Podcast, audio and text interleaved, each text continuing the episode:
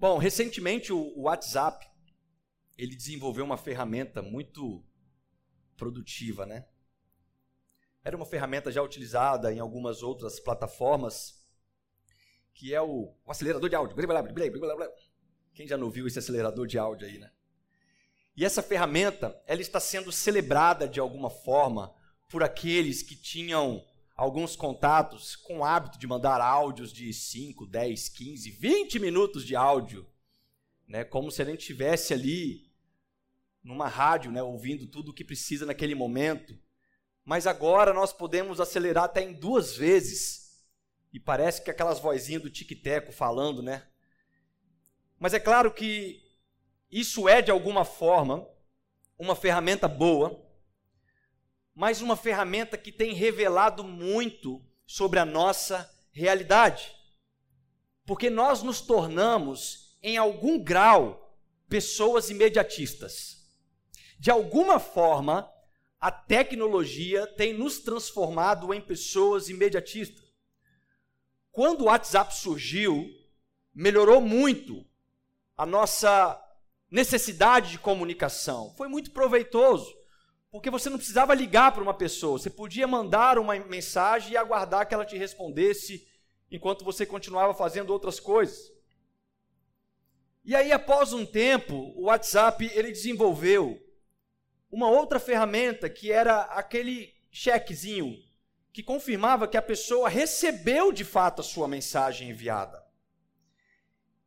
E aí depois ele foi evoluindo e agora ele colocou que quando ela recebe e ela lê, ainda fica azulzinho, te informando que a pessoa já leu a sua mensagem, ainda que ela não tenha te respondido. E agora ele desenvolve este acelerador de áudio e em todas essas ferramentas, irmãos, eu vejo uma necessidade que nós temos desenvolvido em nós do imediatismo. Você manda uma, mensagem para uma pessoa e aí não aparece que ela recebeu, só aparece um chequezinho, né? E aí você já começa a ficar pensando: meu Deus, aconteceu alguma coisa com Fulano. Deve ter sofrido um acidente. Deve ter acontecido alguma coisa. Ele não recebeu a minha mensagem. E aí, de repente, aparece o outro pauzinho. Talvez ela estava lá sem internet naquele momento. Só que ela recebe, mas ela, te, ela demora a visualizar a mensagem. E aí você começa a fazer, então, outras preocupações. Fulano não leu a minha mensagem. Meu Deus, o que, que aconteceu? Ele não leu minha mensagem. E aí piora mais ainda quando ele lê a sua mensagem e não te responde na hora. Aí, irmãos, dá briga de relacionamento. Deve estar dando divórcio deve estar dando uma problemada. Porque você pensa, por que, que ele não me respondeu? Ele leu e não quer falar comigo, não gosta mais de mim, não me valoriza, não tem mais tempo para mim. E talvez a única coisa que aquela pessoa estava era numa outra atividade e não tinha tempo para responder de fato naquele momento. E a gente fica criando todos esses pensamentos imediatistas. Em todas essas características, eu vejo que a mesma tecnologia que nos constrói é a mesma tecnologia que nos destrói. De fato, tudo aquilo que tem nos construído, trazendo menor, melhor conexões, a globalização, a internet, entre outras questões, tem também nos destruído de alguma forma. Antigamente, as pessoas escreviam cartas para se comunicar com pessoas em outros, outras cidades, outros estados, outros países. E ela esperava semanas para esta carta chegar. E depois semanas e meses para receber uma resposta daquilo que ela tinha escrito. E tudo isso sem ficar aflito. Ela vivia uma vida normal. Ela tinha uma boa produtividade. Mas hoje nós ficamos extremamente aflitos. Talvez a palavra seria até perturbados sobre o porquê que alguém não me respondeu a mensagem na hora que eu mandei. Isto é o imediatismo. A necessidade de fazer todas as coisas rápidas. Nós temos, por exemplo, hoje, o fast food, que em inglês significa comida rápida. Nós temos, por exemplo, hoje, a internet em altíssima velocidade. Nós temos os bancos digitais, porque a gente não quer mais ficar em filas perdendo tempo. Isso é maravilhoso. Nós temos o delivery para entregar a comida na nossa casa de forma rápida, sem que a gente perca tempo. Nós temos coisas imediatistas para tudo, irmãos. Nós temos até igrejas com cultos de 10 minutos para quem gosta de cultuar a Deus rapidinho e ir embora. Nós temos o macarrão instantâneo, que em 3 minutos você tem o macarrão pronto. Nós temos até os maridos instantâneos, que em 3 minutos fica tudo pronto. Entendedores entenderão. Mas a velocidade, ela é muito boa mas em algum ponto ela pode gerar em nós danos irreparáveis. Veja só o que aconteceu em 1953. Devido à sua alta velocidade, o F-11 Tiger atingiu a si mesmo porque era mais rápido do que sua própria bala. Você já imaginou um exército desenvolver um avião que era tão rápido que ele solta um míssil, ele atira uma bala e ele é tão rápido que ele bate na própria bala que ele atirou. A velocidade, de alguma forma, pode nos gerar danos. E existe uma frase conhecida que diz: não adianta você correr em alta velocidade se você está indo na direção errada. E o tema que eu quero falar nesta noite é sobre quando a fé me guia quando a fé me guia. Eu vou ler um texto em 2 Coríntios, capítulo 5, versículo 7, que diz o seguinte: Porque vivemos por fé e não pelo que vemos. Porque vivemos por fé e não pelo que vemos. De todos os males de que alguma forma a pressa ela pode causar nos dias de hoje, eu vejo como um dos males mais prejudicial para nós é a pressa ministerial, a pressa do chamado, a pressa de se cumprir propósito. Porque as pessoas, elas querem alcançar o propósito, mas elas nem mesmo enxergaram sobre o próprio chamado de vida. E elas têm pressa. Andar apressado te faz perder a visão das placas indicativas do seu processo. Andar apressado te sugere sempre pegar atalhos. E muitas vezes, pegar atalhos é deixar de viver a estrada que foi estipulada para você. Andar apressado é característica de pessoas que de fato não tem uma visão definida sobre o seu chamado, sobre o seu propósito. Mas o que, que é ter visão?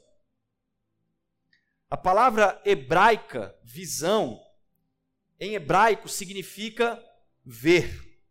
É a ideia de ter uma imagem mental tão aguçada e tão clara que você é capaz de imaginar algo na sua mente.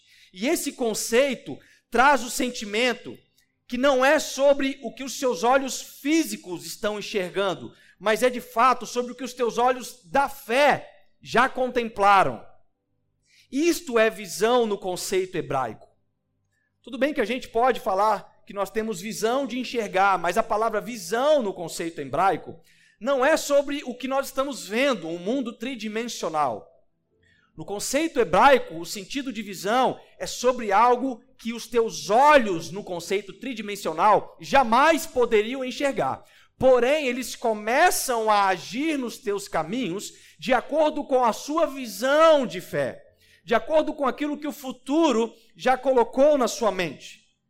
E o pensamento é o seguinte: pronto, eu enxergo o destino, eu enxergo o meu objetivo final, e por isso eu sei exatamente o que eu devo fazer na minha vida com estes olhos que eu enxergo. Por enxergar algo pela fé, eu consigo fazer algo com os olhos naturais.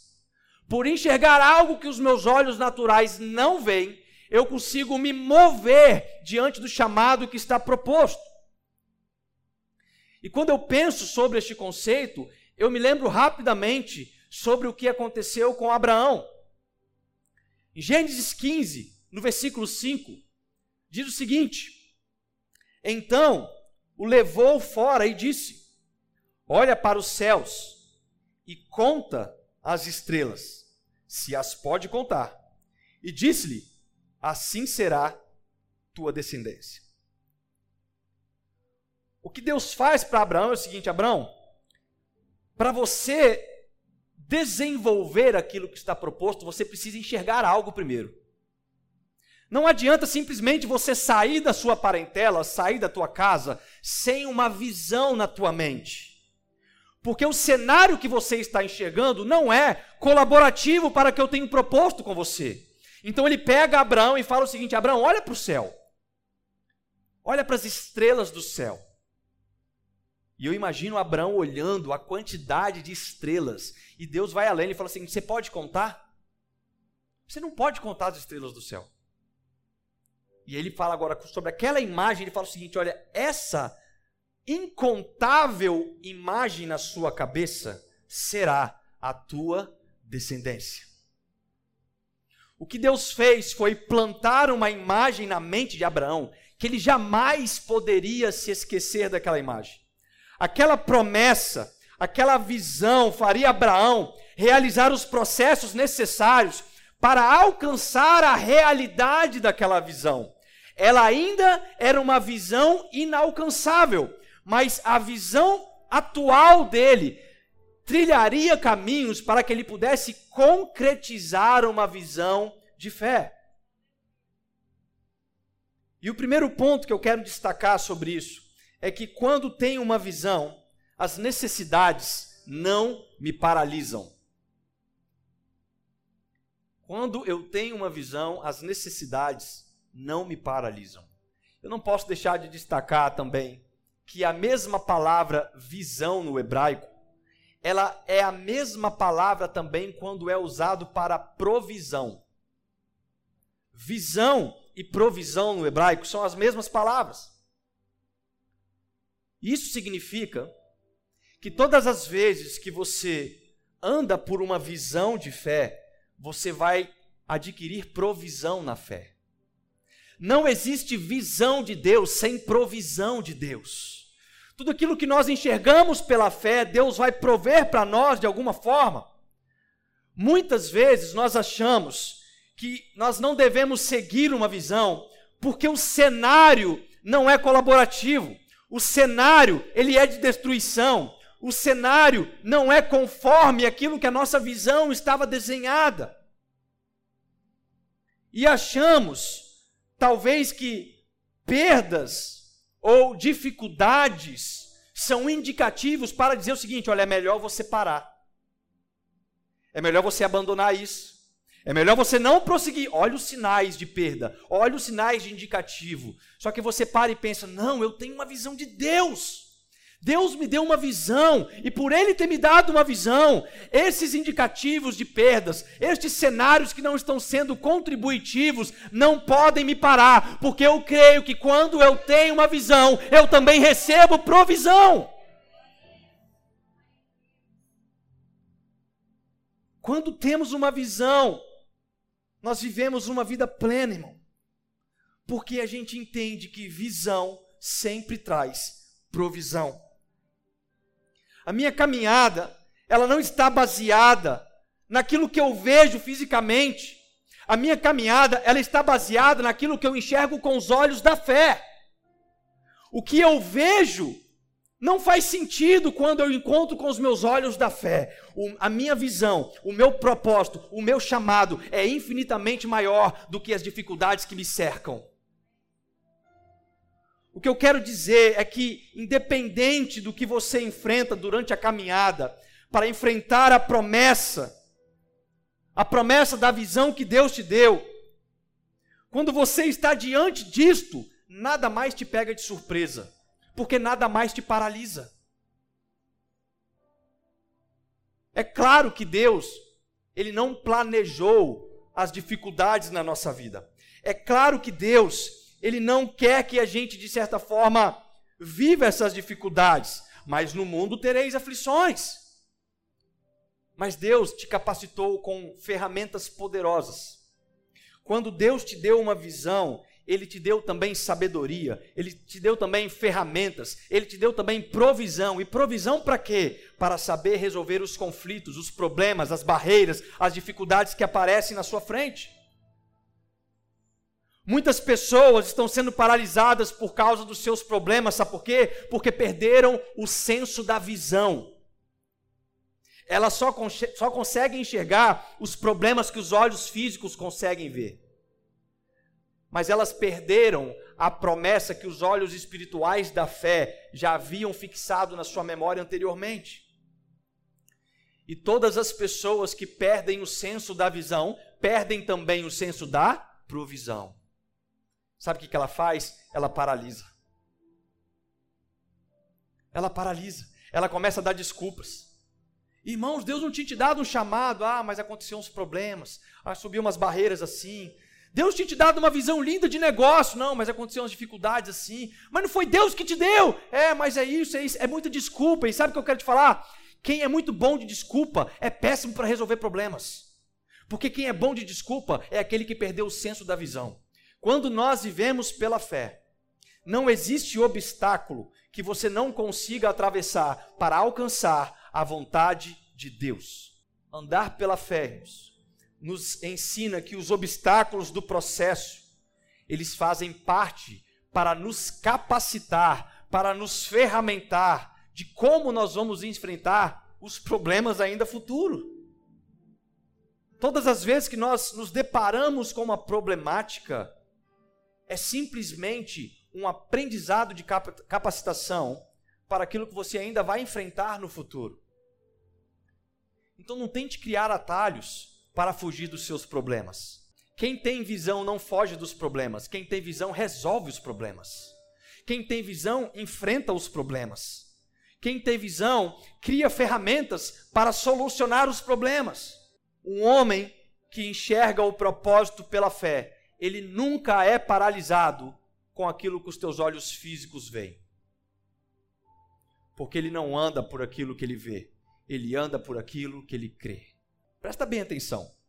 Se visão é também provisão, um caminho sem dificuldades nunca vai te dar a experiência da provisão de Deus.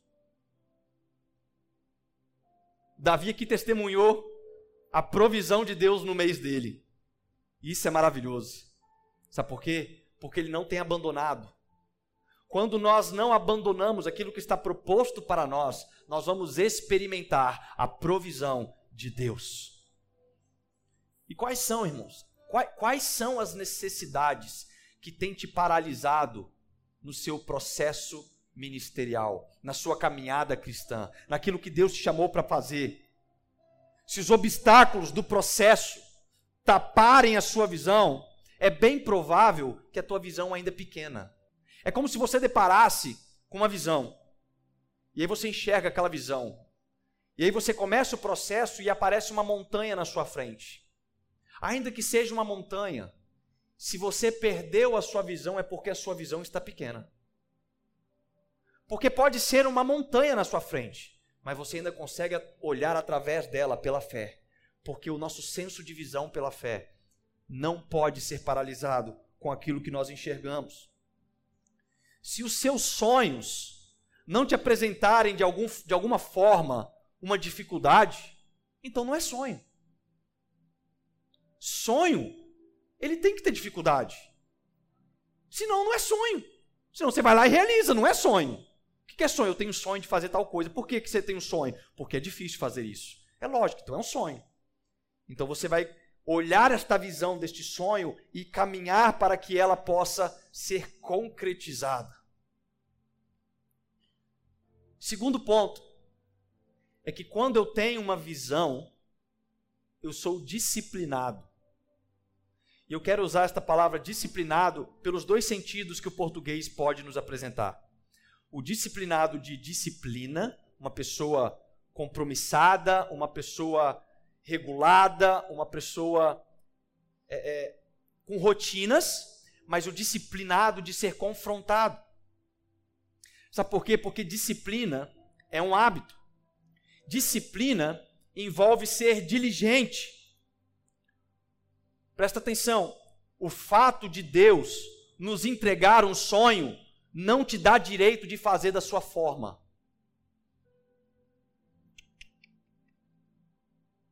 Deus te dá um sonho, mas Ele também te dá o caminho. Sai da tua terra, Abraão, e vai para um lugar que eu vou te mostrar. Eu vou te mostrar o processo. Eu vou te mostrar o trajeto. Ah, não, eu vou para aquela terra que é melhor. Não, Abraão. O sonho é meu. A disciplina é minha. O sonho é meu. O processo também é meu. Então, para alcançar os sonhos de Deus,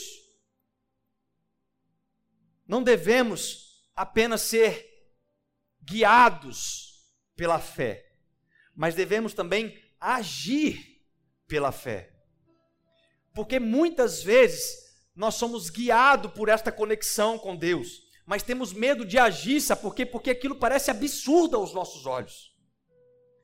Deus dá uma orientação, sai da tua terra, da tua parentela. Deus dá uma orientação, vende isso. Deus dá uma orientação, faça isso. E você olha, isso é um absurdo. Ainda que eu creio que é pela fé, eu não tenho coragem de agir pela fé. Mas quando eu ando pelo sonho, pela visão de Deus, eu sou disciplinado. Eu sigo as etapas, eu sigo os passos que Deus tem colocado para mim. E por que ser disciplinado? Porque a disciplina é o que nos confirma que estamos seguindo o caminho certo e no tempo certo. Há um tempo atrás eu falei uma frase que foi muito profunda quando eu falei ela, que requerer aquilo que é de direito seu por um sonho antes do tempo é a atitude de filho pródigo. Tem muita gente que tem uma promessa de Deus na vida, mas a promessa que ele tem é para uma data que Deus planejou. Só que ela fica requerendo aquilo antes do tempo, porque ela não quer viver os processos. Ela quer pegar atalhos. Deus vai me colocar em tal lugar, então eu vou para lá logo. Não, meu filho, Deus vai te colocar lá, mas primeiro você vai viver os processos. Primeiro você vai trilhar o caminho da disciplina. Primeiro você vai ser disciplinado. Porque quando nós perdemos a disciplina, nós nos tornamos negligente.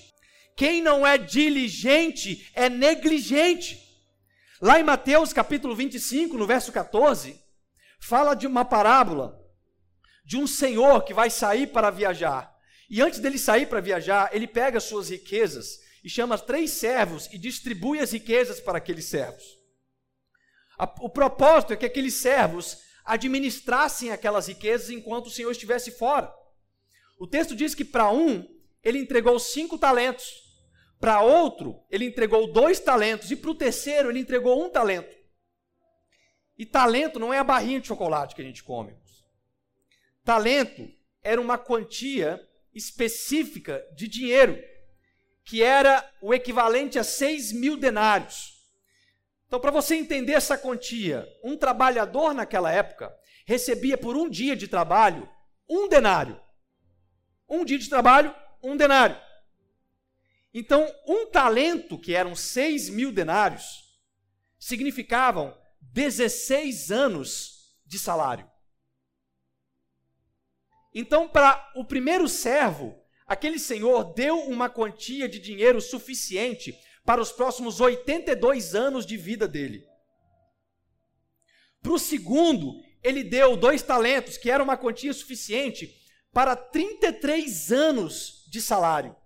E para o último, ele deu um talento, mas um talento correspondia a 16 anos de salário. Todas as vezes que a gente lê esse texto, sabe o que a gente sente? A gente sente pena do que recebeu um só, né? Coitado, recebeu um só. Tadinho, né? Mas quando a gente faz essa conversão, ou se a gente fizer uma comparação para os dias de hoje, transformando isso em real, é como se uma pessoa que tem um salário de 5 mil reais, o senhor dela, o patrão dela, falasse assim: Olha, Fulano, eu vou te dar aqui uma quantia de um talento na sua moeda, equivaleria a um milhão de reais. Um milhão de reais. É um bom dinheiro. Para uma pessoa que ganha cinco mil reais por mês, se ela continuar tendo um custo de vida de 5 mil reais por mês, os próximos 16 anos, ela tem salário pago. Então isso quer dizer que todos os três servos foram abençoados.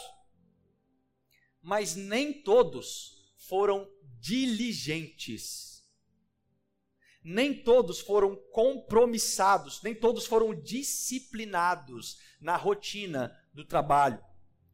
Porque o texto diz que os dois primeiros que receberam, ao receber aquela quantia exorbitante, saíram imediatamente e aplicaram o dinheiro e transformaram em 100% de lucro. O que recebeu cinco transformou em 10 talentos. O que recebeu dois transformou em quatro talentos. E isso é o que faz uma pessoa diligente. Isto é o que faz uma pessoa compromissada, disciplinada. Ela tem visão. E quando ela tem visão, ela não é paralisado. Então presta atenção. Nós não devemos ser paralisados pela nossa escassez, mas também não podemos nos acomodar no nosso tempo de fartura. Sabe o que, que acontece com muita gente que fica rico? Ela se acomoda no chamado ministerial que Deus tem para ela. Ela paralisa. Porque muita gente que está sofrendo, que está precisando de milagres financeiros, ela vai para a igreja, ela faz voto, ela oferta, ela pede orações. Aí quando Deus prospera ela, ela nem quer saber mais de Jesus. Ela não quer mais. Ela agiu quando estava escasso, mas se acomodou quando teve fartura. Isso é uma pessoa que não tem disciplina. Quem não tem disciplina, quem não é disciplinado, é negligente e nunca diligente. Olha o que aconteceu com aquele que recebeu um talento. Mateus 25, 24 ao 26. Por fim, veio o que tinha recebido um talento e disse: Eu sabia que o Senhor é um homem severo, que colhe onde não plantou e junta onde não semeou. Por isso tive medo saí e escondi o talento no chão. Veja, aqui está o que te pertence. Aí o servo, o Senhor responde para ele assim: ó, servo mau e negligente. Servo mau e negligente. Negligente é o oposto de diligente. Você quer saber se você está andando conforme a visão que Deus te deu? Se pergunte se você está sendo diligente no processo. Se pergunte se você está tendo disciplina no seu processo. Se pergunte se você está sendo disciplinado por alguém no seu processo, te corrigindo, acertando o que precisa ser acertado. Seria muito fácil eu cumprir o meu propósito em algum grau, irmãos, se hoje caísse na minha conta um milhão de reais, ou como seria muito mais fácil. Amém ou não amém? Quem quer um milhão de reais na conta para cumprir o propósito? Para cumprir o propósito, quem quer um milhão de reais para cumprir o propósito? Todo mundo quer um milhão de reais para cumprir o propósito, né? Só que não. A resposta é não. Sabe por quê? Porque não é o dinheiro que te aproxima do seu propósito, é a sua visão.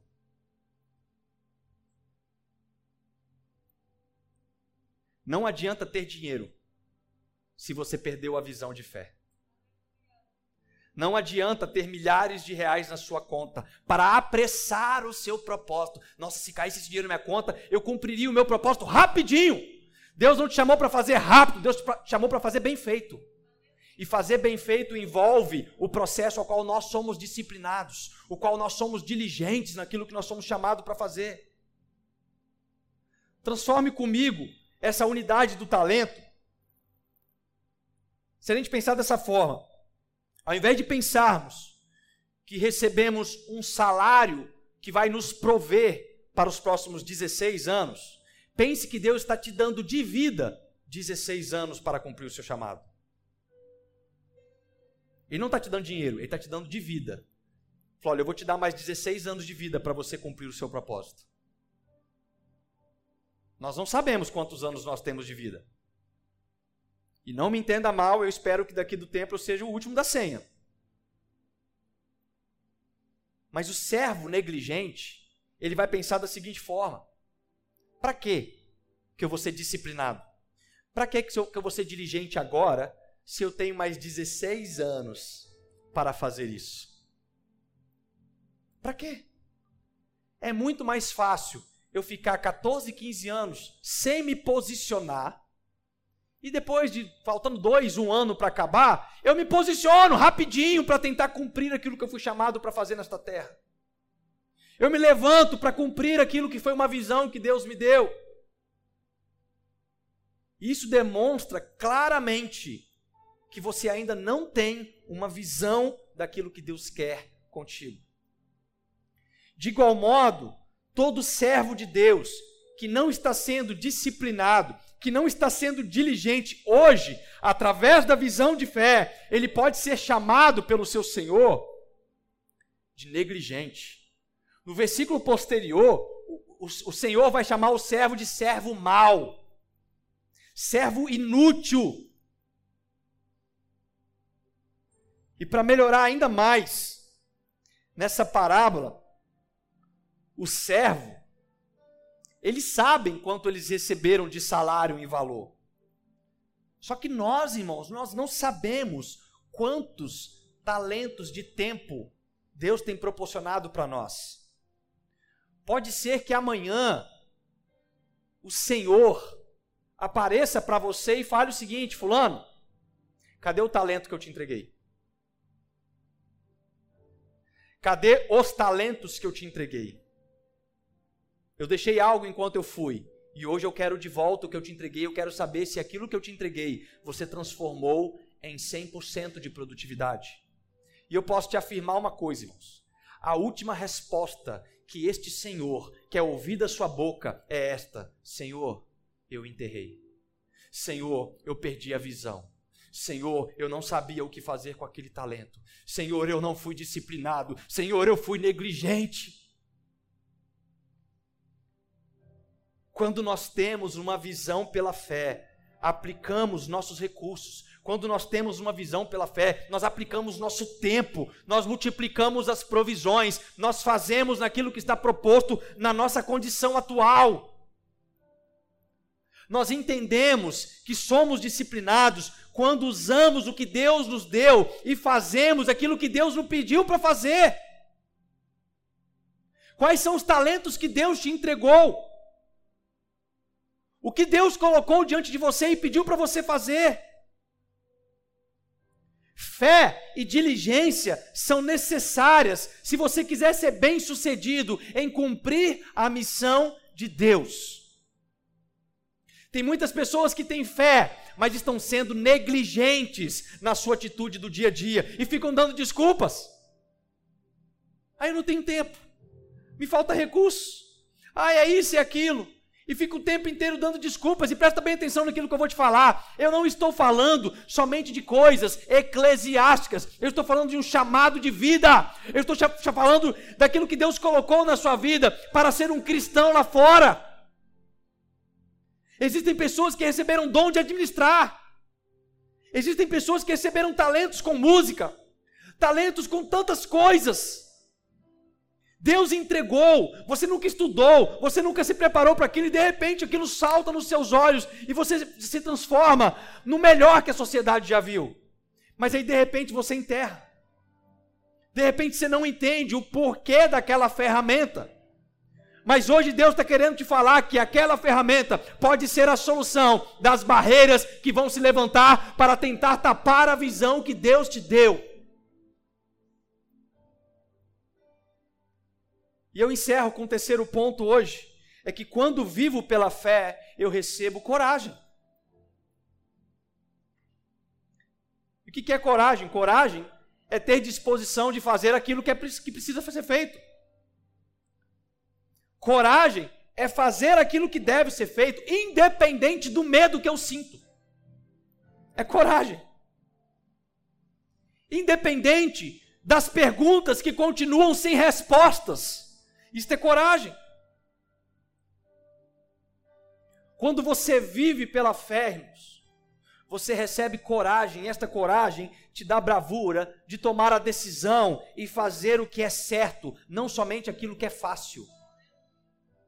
Tem muitas decisões na nossa vida que não são fáceis, mas é a decisão certa a ser tomada. A decisão certa nem sempre é a mais fácil. Segundo Timóteo, capítulo 1, verso 7. Pois Deus não nos deu espírito de covardia, mas de poder, de amor e de equilíbrio. A coragem é um grande diferencial na vida daqueles que vivem pela fé. Coragem nunca está relacionado com idade. Coragem sempre está relacionado com visão. Quantas pessoas são cheias de talentos, mas são covardes naquilo que tange o seu chamado, não se posicionam, porque não se enxergam numa função em que foi programada para ela, acha que a função é muito maior do que ela pode oferecer. Quantas pessoas estão vivendo desta forma, com covardia? Porém, irmãos, quando nós vivemos pela fé, nós recebemos coragem. Veja só o caso de Josué. Josué, ele teve que seguir os passos de Moisés. E seguir os passos de Moisés não era algo fácil. Moisés foi um dos maiores profetas que a Bíblia nos mostra. Ele foi a única pessoa que viu Deus. Ele foi a única pessoa que contemplou Deus e ficou vivo para contar para os outros. Moisés ele passou um tempo no Monte Sagrado com Deus. Moisés recebeu do próprio Deus as tábuas da lei para o povo. Moisés foi um homem levantado por Deus para libertar o povo da escravidão no Egito. Então não nos resta dúvida que Moisés foi um homem extremamente importante. Mas um dia Moisés morreu, e quando Moisés morreu, começaram a olhar para Josué, esperando de Josué uma liderança. Só que Josué não conseguia se achar de uma certa forma adequada para aquele cargo, porque Moisés era muito grande em relação a Josué. Moisés, ele estava sentindo certo medo. O povo olhava para Josué e tinha expectativa que Josué fizesse algo como líder do povo. E nós podemos aqui imaginar como deve ter sido assustador no dia que Josué se posicionou a primeira vez diante de milhares de pessoas como líder. E de uma forma inevitável, o povo esperava, irmãos, pelo menos o mesmo tipo de liderança de Moisés. É isso que acontece. Sabe o que Josué precisava? Coragem.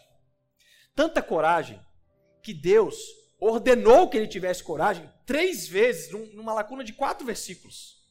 De três versículos.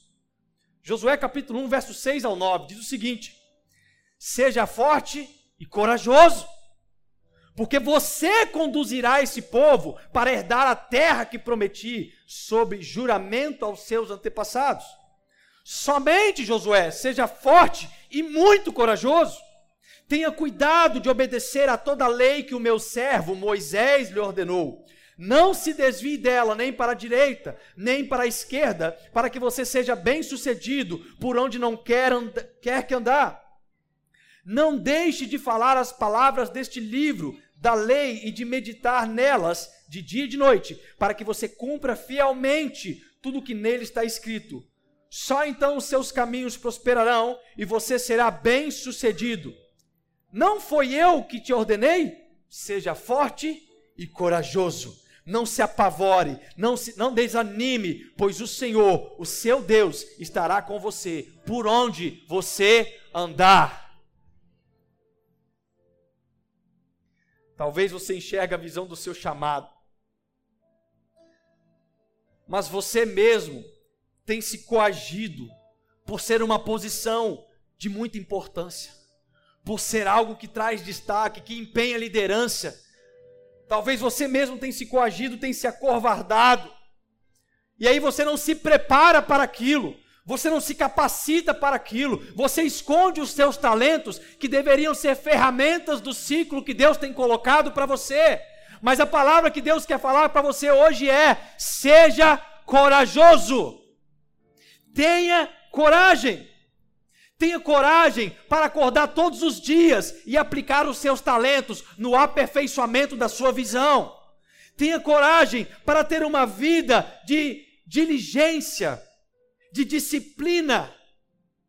Tenha coragem para tomar decisões que nem sempre serão as mais fáceis, mas Deus confirma que é a decisão certa a ser tomada. Quando você começa a caminhar pela fé, você recebe coragem.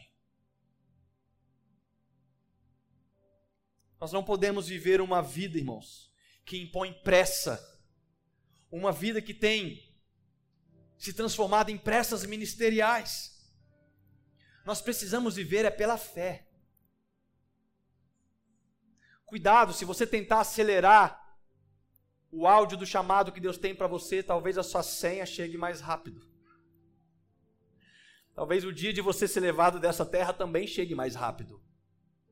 Cuidado com o seu acelerador de áudio, de visão. Viva os processos que Deus tem colocado diante de você.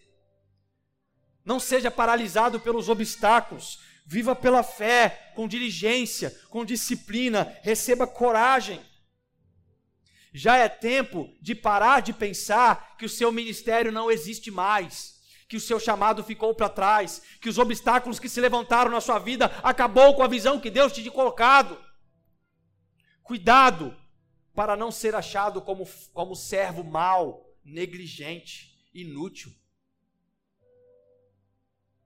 O que é que tem te acovardado?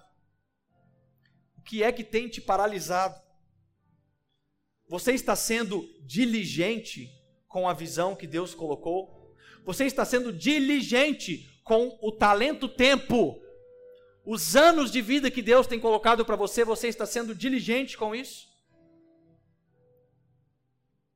Que Deus seja louvado e que esta palavra possa mudar a nossa mentalidade e vivermos uma vida de visão pela fé nas promessas de Deus. Vamos ficar de pé.